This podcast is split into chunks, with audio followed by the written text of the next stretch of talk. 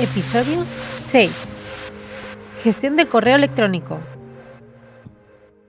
Bienvenidas y bienvenidos a todos y todas. Eh, espero que eh, hayáis iniciado súper bien la, semana. Semana previa del super puente en el que no sé si habrá alguien, digamos, a nivel operativo la semana que viene, porque creo que la mayoría se coge en puente tras puente.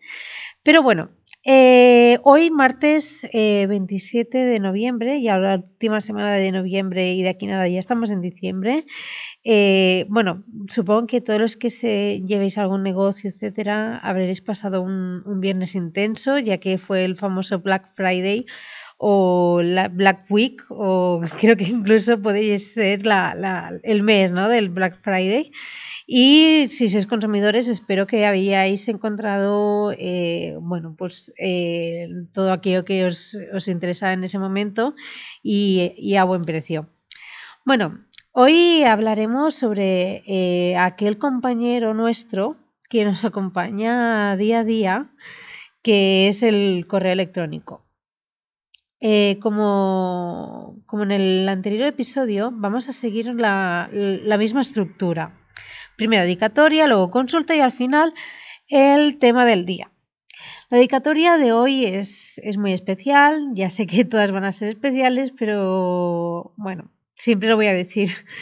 Eh, la dedicatoria de esta semana es para el equipo de Talentier. Es una startup de recruiting en la que he estado hasta ahora y he tenido el placer trabajar y acompañar eh, en esta etapa de, de la startup.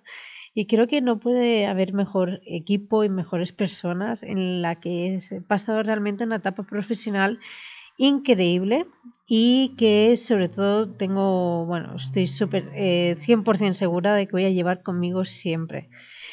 Supongo que vosotros también ah, habréis tenido varias experiencias laborales y supongo que entenderéis también el hecho eso de que de, cada, de cada sitio te llevas algo, ¿no? es algo que ya va contigo y no, y no te lo va a quitar nadie.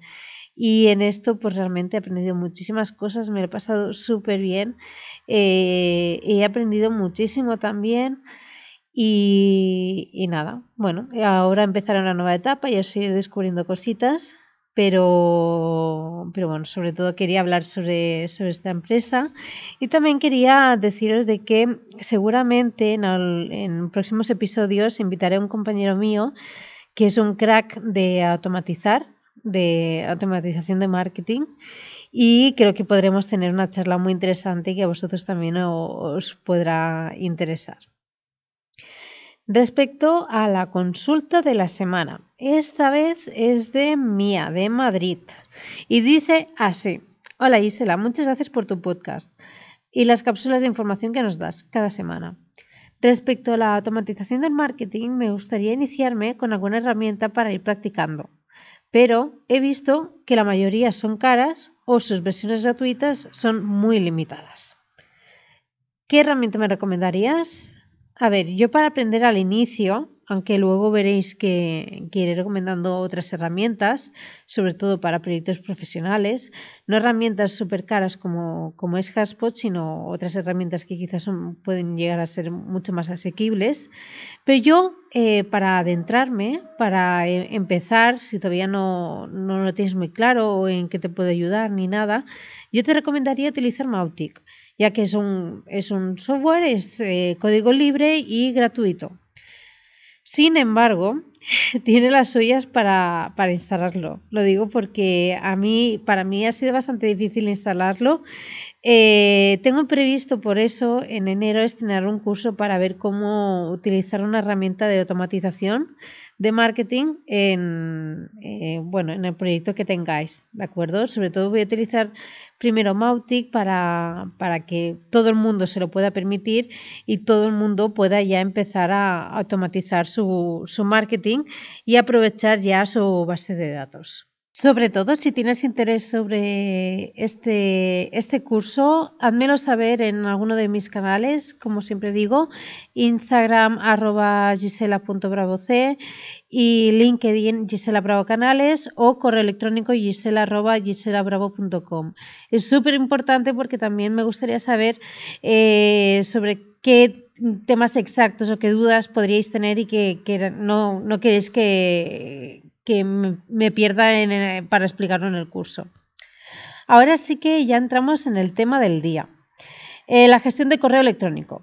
No sé si alguno de vosotras o vosotros os, eh, os habéis planteado cuánto tiempo dedicáis a contestar y enviar emails. En la mayoría de casos estoy súper segura de que si lo calculáis os llevaríais una gran sorpresa. De hecho, en el episodio de Time Blocking, que es eh, de hecho el episodio anterior, el episodio 5, ya hablamos de limitar el tiempo de dedicación a cada tema. Y esto está directamente relacionado con, esto. ¿eh? Básicamente, a mí lo que me gustaría después de este episodio es que podáis gestionar el correo electrónico de tal manera de que vosotros tengáis el control de, de vuestro tiempo y no sea el correo electrónico quien tome eh, este control, ¿no? Y que, y que sin daros cuenta veis que ha pasado media mañana y que no habéis hecho nada y que lo único que habéis hecho es estar con, con, con emails arriba para abajo.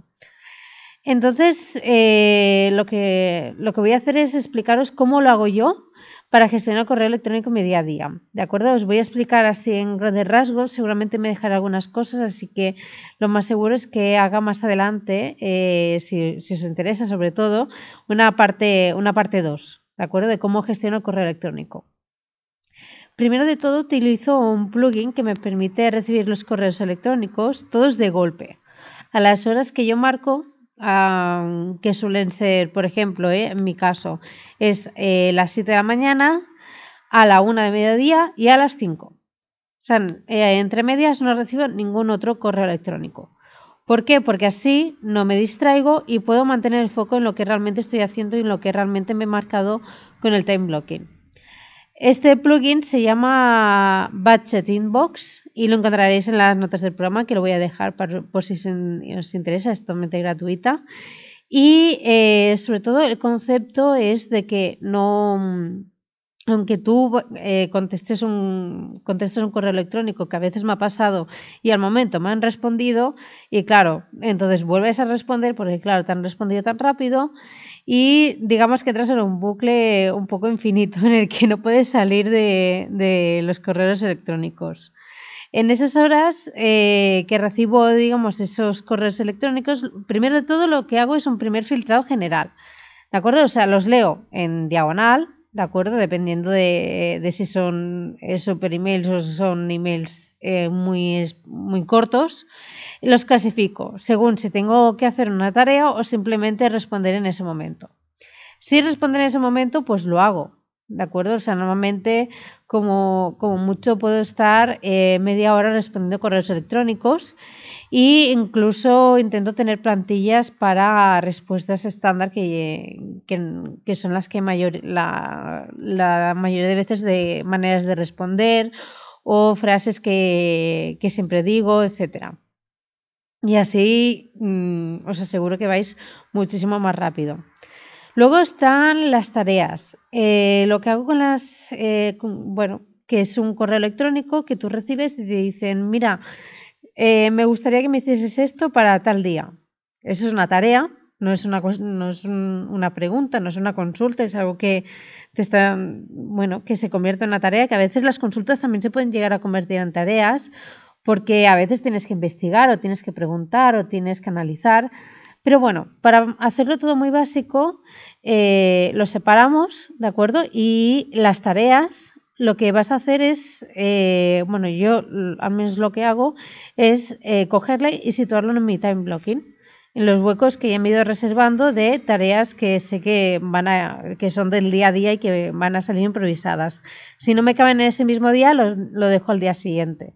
¿De acuerdo? Es lo que decía, que hay que ser eh, muy asertivos y hay que ser muy conscientes de lo que se puede hacer y lo que no se puede llegar a hacer.